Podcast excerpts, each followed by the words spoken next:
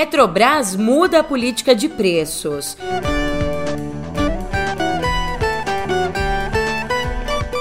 E cai os valores do diesel e da gasolina. Por fim, mas não menos importante, o depoimento de Bolsonaro à Polícia Federal.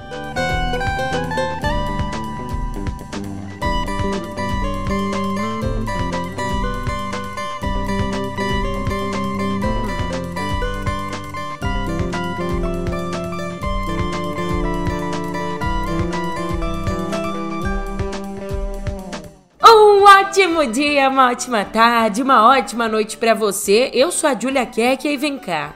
Como é que você tá, hein? Quarta-feira, semana praticamente encerrada, mas cheia. Pensa aí numa semana cheia. Aliás, praticamente encerrada mas não definitivamente, né? Ainda ela não chegou ao fim. Por isso, se você precisa ir de um gás pro restinho da semana, você vai ficar feliz de saber que o preço caiu. Mas isso eu te conto já já, no pé do ouvido.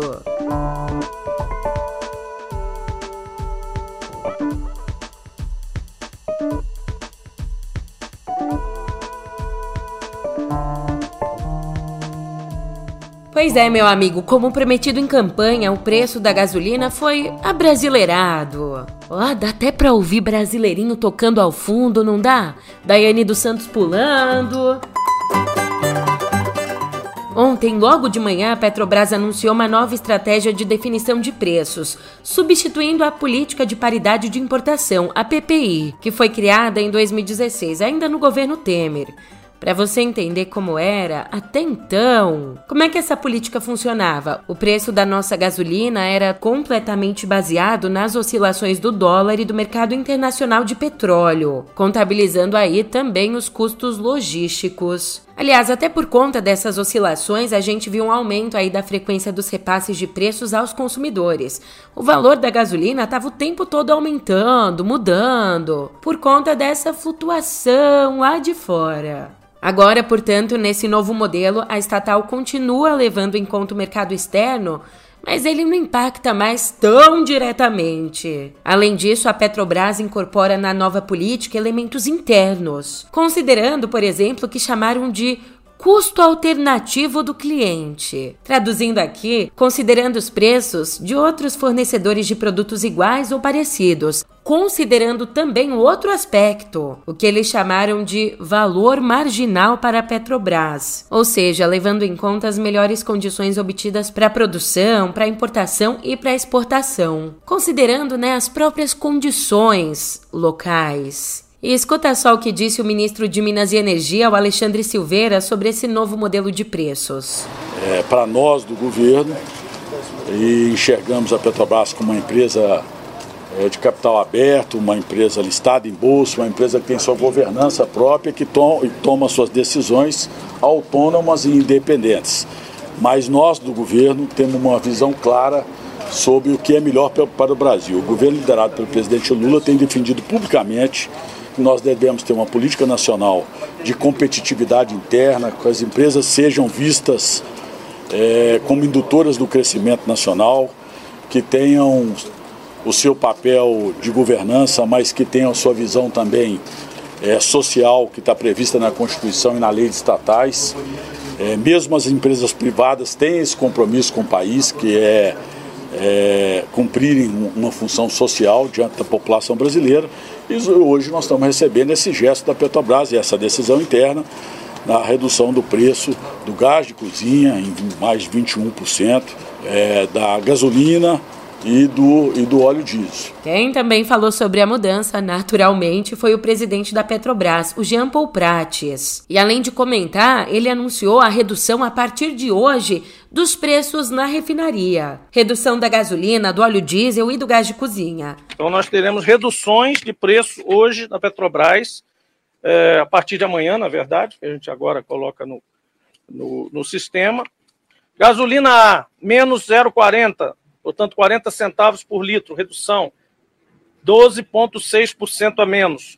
Diesel A, 0,44, 44 centavos por litro, menos 12,8%. GLP, gás de efeito de petróleo, menos 8 centavos e 97 por botijão reais. de 13 quilos. Aliás, escuta, R$ reais. GLP menos 8,97 reais por botijão de 13 quilos, menos 21,3%. Lembrando, gasolina A é aquela antes da mistura com etanol e antes de chegar na distribuição e na revenda. É a gasolina na porta da refinaria. Diesel A, antes da mistura com biodiesel, portanto, diesel puro da refinaria. Qual é o impacto que a gente está colocando na nota? Pela primeira vez, a gente está tentando colocar um impacto possível na bomba. Caso todas as outras parcelas, até chegar ao consumidor, se mantenham fixas, nós teremos um preço da gasolina C reduzido de 5, em média, 5,49% do litro para 5,20% o litro. Diesel é, já B12, né, o diesel que você consome na bomba. Diesel é, S10. 5,57 era o preço, caindo para 5,18 o litro. E botijão de gás, que é a melhor notícia, baixamos de 100 reais. Baixamos de 100 reais. Então, pela primeira vez desde outubro de 2021, nós teremos um botijão de gás com preço médio esperado no mercado a R$ 99,87, 13 centavos abaixo dos R$ reais. Esse é o efeito dos, dos anúncios de hoje. Já o Lula comemorou. Hoje eu estou particularmente feliz. E acho que o povo brasileiro também vai ficar, porque o ministro de Minas e Energia e o presidente da Petrobras acabaram de anunciar a redução da gasolina e do óleo diesel em mais de 12% e a redução do gás de cozinha em 21,3%.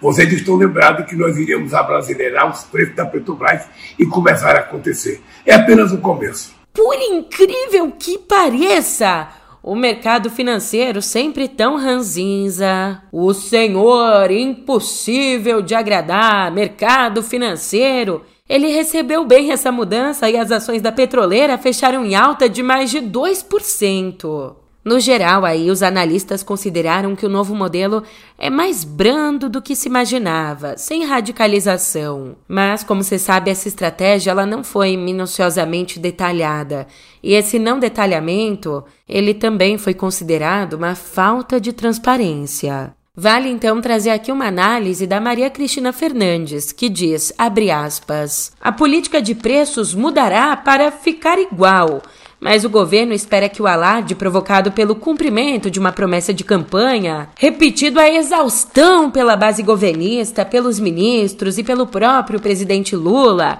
o cumprimento seguido aí da redução de preços afete de fato o humor de estratos significativos da população. Fecha aspas. Quem traz um outro ponto interessante é o Leonardo Sakamoto. O governo, na verdade, realmente o Lula deve estar bastante feliz mesmo, né? Porque ao mudar o preço, né, mudar a política de preço de combustíveis, ele mostra que não estava mentindo na eleição. E aí tem um ponto, eu escrevi até exatamente sobre isso de manhã, né? Bem, não foi surpresa para ninguém que a Petrobras ia fazer isso. Ninguém, é claro, que é, tinha ouvido e tinha acompanhado o que o Lula te falou na, durante a eleição.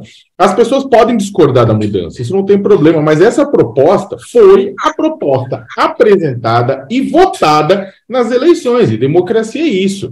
É, o, o, contrário disso é bolsonarista invadindo e depredando o Palanalto, o Congresso, STF, escambau. O que, que acontece? E esse é um ponto interessantíssimo. Isso não foi escondido na campanha, isso não foi muqueado na campanha, deixou-se muito claro na campanha eleitoral que essa era a pauta de Lula. Mas nem tudo são rosas, né? Numa outra esfera, o governo precisou ceder para abrir caminho para aprovação do arcabouço fiscal na Câmara.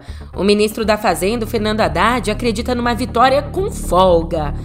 Mas um ponto da proposta ainda pode ser um entrave. A gente está falando aqui para você entender, de acordo com esse projeto, se em um ano as metas fiscais não forem cumpridas, a proposta estabelece aí umas travas travas que impedem novos gastos. Mas o relator do projeto, Cláudio Cajado, não aceitou excluir o Bolsa Família dessas travas. Então, aí, caso as metas não sejam cumpridas, o Cajado explicou que o Bolsa Família só vai poder ter um reajuste acima da inflação se o presidente fizer todo um corre solicitando ao Congresso e apresentando ainda uma outra forma de compensar esse dinheiro. E aí que a Vera Magalhães destacou que esse impasse pode impedir o acordo para votação do texto na semana que vem, fazendo com que, nas palavras dela, o Lula bata o pé e não autorize o fechamento do projeto. Sobre esse projeto, e mais ainda, num cenário mais abrangente, sobre toda a questão econômica, questão econômica que embala esse projeto, a Raquel Landim traz que, abre aspas, na campanha imaginava-se que o Lula se calava sobre o programa econômico para não desmobilizar a militância de esquerda.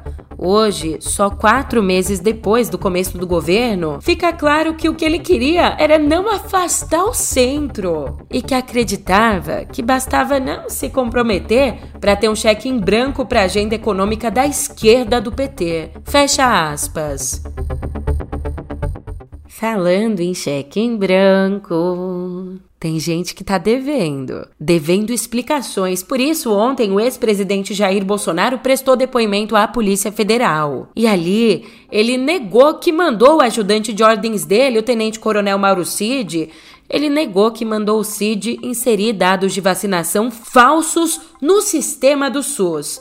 Mas teve uma coisa que o Bolsonaro admitiu. Admitiu que era o Mauro Cid quem gerenciava a conta dele no Conect SUS. Lembrando que o Cid e outros antigos auxiliares do Bolsonaro estão presos por inserção fraudulenta dessas informações no sistema em dezembro do ano passado. Naquela época, eles lançaram os dados e, logo depois, esses dados foram apagados.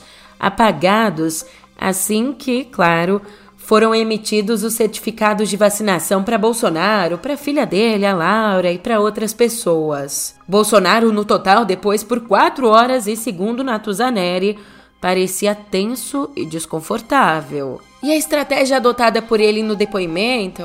É, nesse depoimento ele adotou o conceito de fidelidade que ele aprendeu ali sendo filho do Centrão soltou a mão de todo mundo. A estratégia dele foi jogar toda a responsabilidade de eventuais crimes nas costas do Cid, o antigo braço direito dele. Isso que era braço direito, hein? Mas, eita Lelê, tá ficando interessante. Como conta o Guilherme Amado, um dos ex-assessores do Bolsonaro que tá preso quer fazer um acordo um acordo de não persecução penal com o Ministério Público Federal. Que que é esse palavrão? Calma, vou explicar. Ele quer contar umas coisinhas aí em troca de ficar tranquilão. Ele, que é o capitão da reserva Sérgio Cordeiro, trabalhou no gabinete do então deputado Bolsonaro e depois, quando Bolsonaro virou presidente, ele foi segurança. Além aí de ter cedido um imóvel para o Bolsonaro fazer as transmissões de lives eleitorais no ano passado. E então, nesse acordo, Cordeiro quer confessar a participação na fraude com dados da vacina, mas ainda não se sabe que outras informações ele daria aos procuradores. Enquanto isso, o presidente do PL, o Valdemar Costa Neto, defendeu ontem a ex-primeira-dama Michele Bolsonaro. A Michele, que, segundo a Polícia Federal, teve despesas pagas em dinheiro vivo. Dinheiro que supostamente existem indícios que apontam que esse dinheiro veio de uma empresa fornecedora do governo. Ah, ele disse também que as acusações contra a Michelle são bobagem. Agora a gente tem que entender, né, de que bobeiragem que ele tá falando. São as bobeiragens igual pelas quais ele foi condenado, né, durante o mensalão. Epa! Por corrupção passiva, daí a gente tem que saber. Cavalo. Eita, como eu tô afiada hoje. Minha língua é igual um chicote, já. Ai, que medo de um processo. Que bom que esse podcast não tem um grande alcance. Essas horas eu agradeço. O que me alivia é saber que eu não ofendi ninguém, não gritei com ninguém, não desmoralizei ninguém. Bem, escuta só ele. Deixa eu parar de falar aqui. Escuta o Valdemar. Bobagem. Bobagem, mas... Bobagem. Eles falam, eles falam naqueles 80 mil, ela pagava a tia dela que tomava conta, quando tomava conta da filha dela durante quatro anos. Ah, por que dinheiro vivo? Porque dinheiro vivo, porque você. Não, eu, por exemplo, faço isso com funcionários meus. Mas, mas o governo mas do Pix. Mil. E não dá para entender, o governo do Pix não usa o Pix? Não.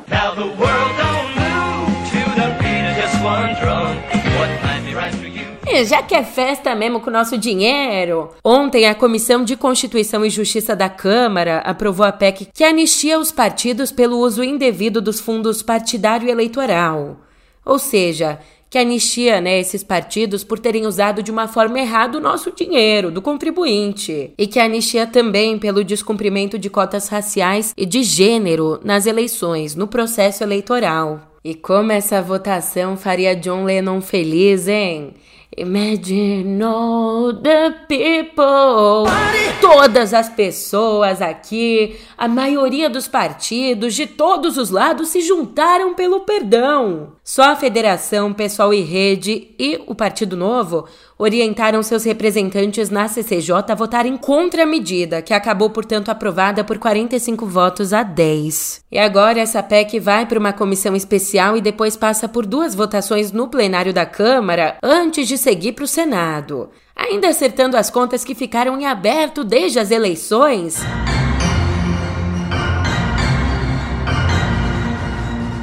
Na noite de ontem, por unanimidade, por unanimidade, o TSE cassou o registro de candidatura e, consequentemente, cassou o mandato do deputado Deltan Dallagnol. Na corte, os ministros consideraram que o ex-chefe da Força Tarefa da Lava Jato em Curitiba tentou burlar a lei da ficha limpa ao pedir a exoneração do cargo de procurador da República para disputar as eleições, enquanto ainda respondia a 15 processos disciplinares internos. Sendo assim, ele perde o cargo e os 344 mil votos que o Deltan recebeu reverterão para o partido dele, o Podemos. E ó, nesses tempos confusos, né, de tanta informação desencontrada, tanta desinformação, Vale reforçar o óbvio: não foi o governo que caçou o Deltan, não foi o Lula, não foi o PT, não foi a esquerda, não foi uma ditadura. Foi simplesmente o Tribunal Superior Eleitoral, uma corte feita exatamente para analisar esses processos. Mas o que, que isso significa? Eu mesma tomei aqui a liberdade de trazer um comentário que o meu chefe fez, o Pedro Dória. Escuta. Deltan Dallagnol caçado o Tribunal Superior Eleitoral considerou nula a candidatura dele a deputado federal. O problema é o seguinte: o procurador da República da Lava Jato, do PowerPoint apontando ali todas as setas para o Lula, ele estava sendo investigado pelo Conselho Nacional do Ministério Público, justamente por causa da Lava Jato, tá? Quando renunciou ao cargo para se candidatar a deputado, é como se ele tivesse fugindo da investigação, ou seja, Caiu na lei da ficha limpa, não podia ser candidato. Os juízes do TSE votaram por unanimidade. Deltan, que espalhou duas semanas atrás mentiras sobre a lei das fake news, não é mais deputado federal. Até Cássio com K, o ministro de Bolsonaro, votou contra. Nessa noite de terça, 16 de maio, o TSE começou o seu avanço contra o bolsonarismo. E olha, só começou. Vai chegar no próprio Bolsonaro. Dito isso, minha filha, se você tem labirintite, você toma cuidado, hein? Porque tá caindo tudo, gás, a gasolina, o Deltan, eita! Se persistirem os sintomas, o médico deverá ser consultado.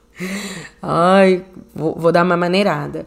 Caindo em outra notícia, ontem o Lula comemorou os 11 anos de vigência da Lei de Acesso à Informação.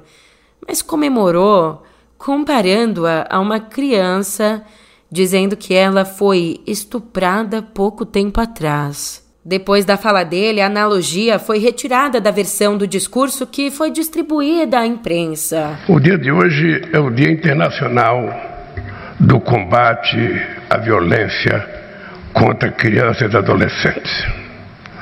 Por isso, eu não poderia faltar nesse dia de hoje num ato em que a gente veio reforçar e defender uma criança de apenas 11 anos, que é a lei de acesso à informação, que foi estuprada há pouco tempo atrás e que nós estamos hoje recuperando para que o povo brasileiro veja essa criança se transformar em adulto e viver para o resto da vida exigindo que esse país seja cada vez mais sério no trato da coisa pública. E nessa ocasião, Lula também criticou os sigilos de 100 anos impostos por Bolsonaro a várias informações do governo dele. E vale trazer de uma forma direta, né?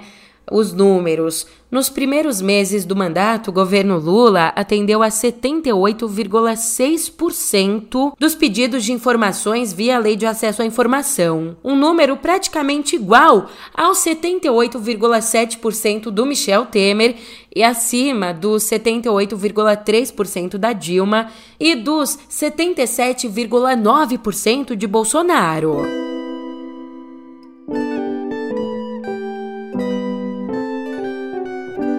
Uma péssima notícia na área da educação. O Brasil participou pela primeira vez do PEARLS, uma importante avaliação internacional de alfabetização. E sabe qual foi o resultado? A gente quase foi aí o último do ranking. É sério, só ficaram atrás da gente Jordânia, Egito, Marrocos e África do Sul.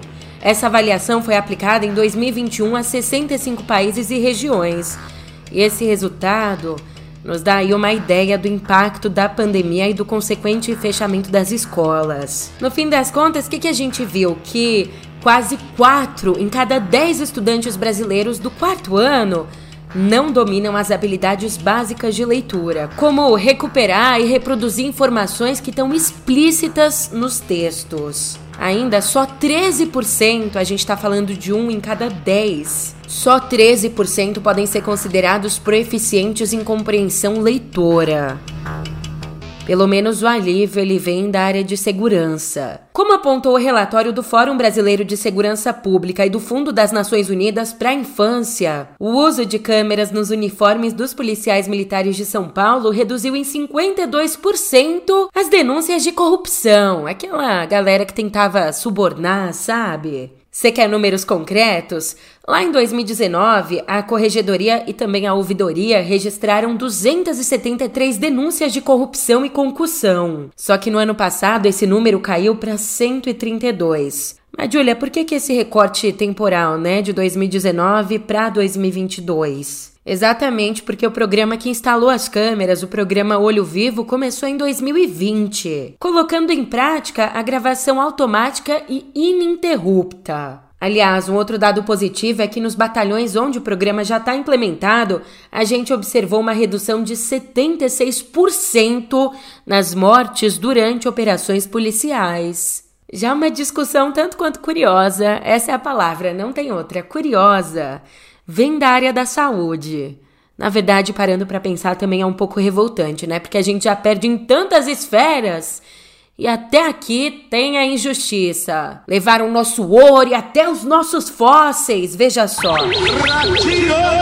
A tomografia do crânio de um dinossauro nordestino. O Irritator Challenger esse exame acabou de permitir a cientistas alemães e franceses concluir que o animal, na verdade, era um caçador mais rápido e mais versátil do que se imaginava. Mas o ponto aqui é outro. A pesquisa acabou abrindo um debate sobre ética na ciência, já que esse fóssil estudado, ele foi comprado pelo Museu de História Natural de Stuttgart em 1991, depois de ser contrabandeado do Brasil anos antes. Contrabandeado? É, contrabandeado porque a venda aconteceu em 91, mas desde 42 a gente tem determinado que os fósseis encontrados aqui no nosso país são propriedade do Estado. Então, ali mesmo no artigo que traz os resultados desse exame, a gente vê uma declaração de ética onde os autores reconhecem o possível status problemático do espécime. Mesmo assim, não teve jeito não. A comunidade paleontóloga brasileira demonstrou indignação cobrando uma repatriação do fóssil. Vem, fóssilzinho, vem. Vem deitar eternamente em berço esplêndido ao som do mar e à luz do céu profundo. Fulguras, ó Brasil, florão da América, iluminado ao sol do novo mundo. Você não quer, mas me ouvir cantar o hino. Então vamos para editoria de cultura, onde as notícias são mais vívidas. Brincadeira. Agora eu parei mesmo, agora eu parei mesmo.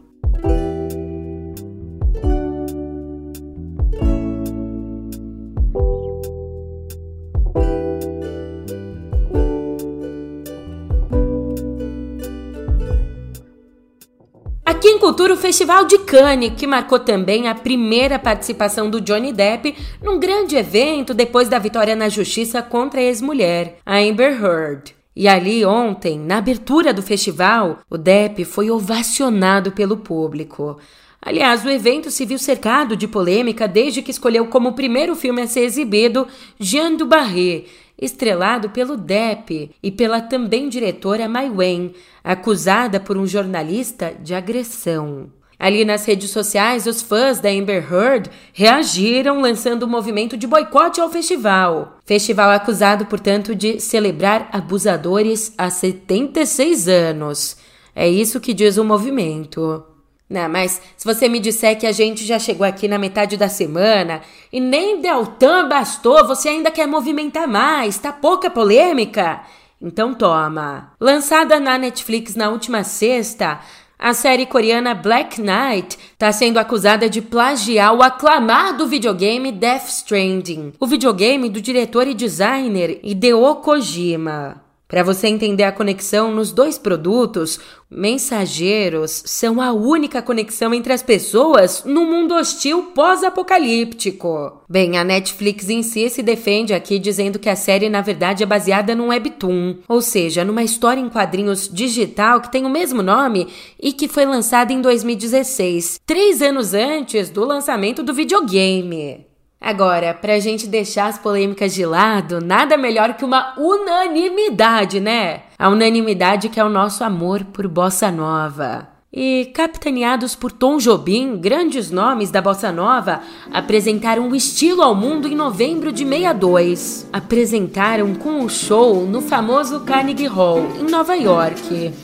Bem, foi da saudade que nasceu esse meu samba para você em Nova York meu bem.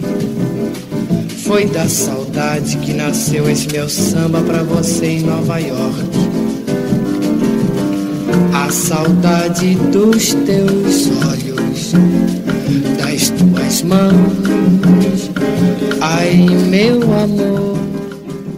Então agora, segura emoção! Mais de 60 anos depois, um show no exato mesmo lugar vai celebrar aquela noite lendária. Daqui a pouquinho, em outubro, seu Jorge e Daniel Jobim, o neto do Tom, vão ser os mestres de cerimônias, recebendo artistas brasileiros de diferentes gerações, como Carol Biazin, Carlinhos Brown e Roberto Menescal. O Menescal que inclusive estava presente na própria primeira apresentação de 1962.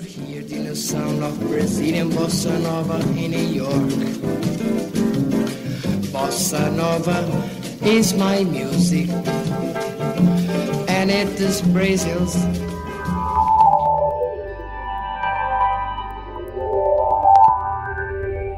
Sabe a OpenAI, a empresa que está por trás do Chat GPT?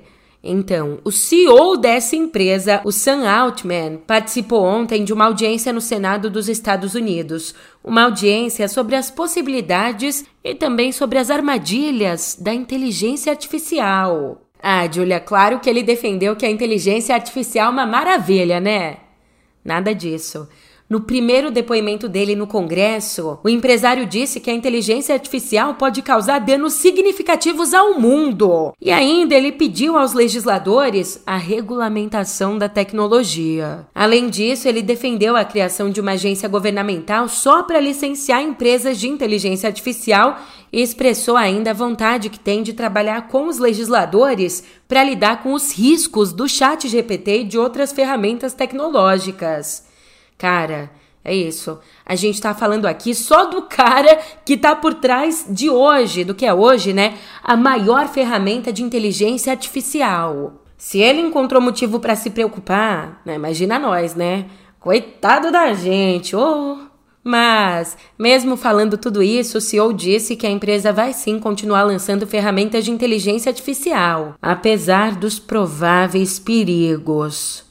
Ontem também o Google anunciou uma limpa. Disse que vai excluir das plataformas contas que estão há dois anos ou mais sem uso. Ou seja, o que, que vai ser deletado? E-mails e o perfil do Google. Também todo o conteúdo do Google Workspace. tudo que está dentro do e-mail, do Docs, do Drive, do Meet e da agenda dessas contas. Além de também serem excluídos a conta no YouTube e o Google Fotos. Mas ó, a medida só vai se aplicar a contas pessoais e tem como objetivo ampliar a segurança na internet, uma vez que, como eles disseram, abre aspas, Contas abandonadas são vulneráveis e, uma vez comprometidas, podem ser usadas por agentes mal intencionados para diversas ações, desde roubo de identidade até disseminação de spam. Fecha aspas. E tem uma data sim, viu? A exclusão das contas inativas vai começar a partir de dezembro. Já eu eu vou de Deltan, ou melhor, eu vou me despedindo agora mesmo. A gente se vê por aqui amanhã. Muito obrigada pela companhia. Até lá.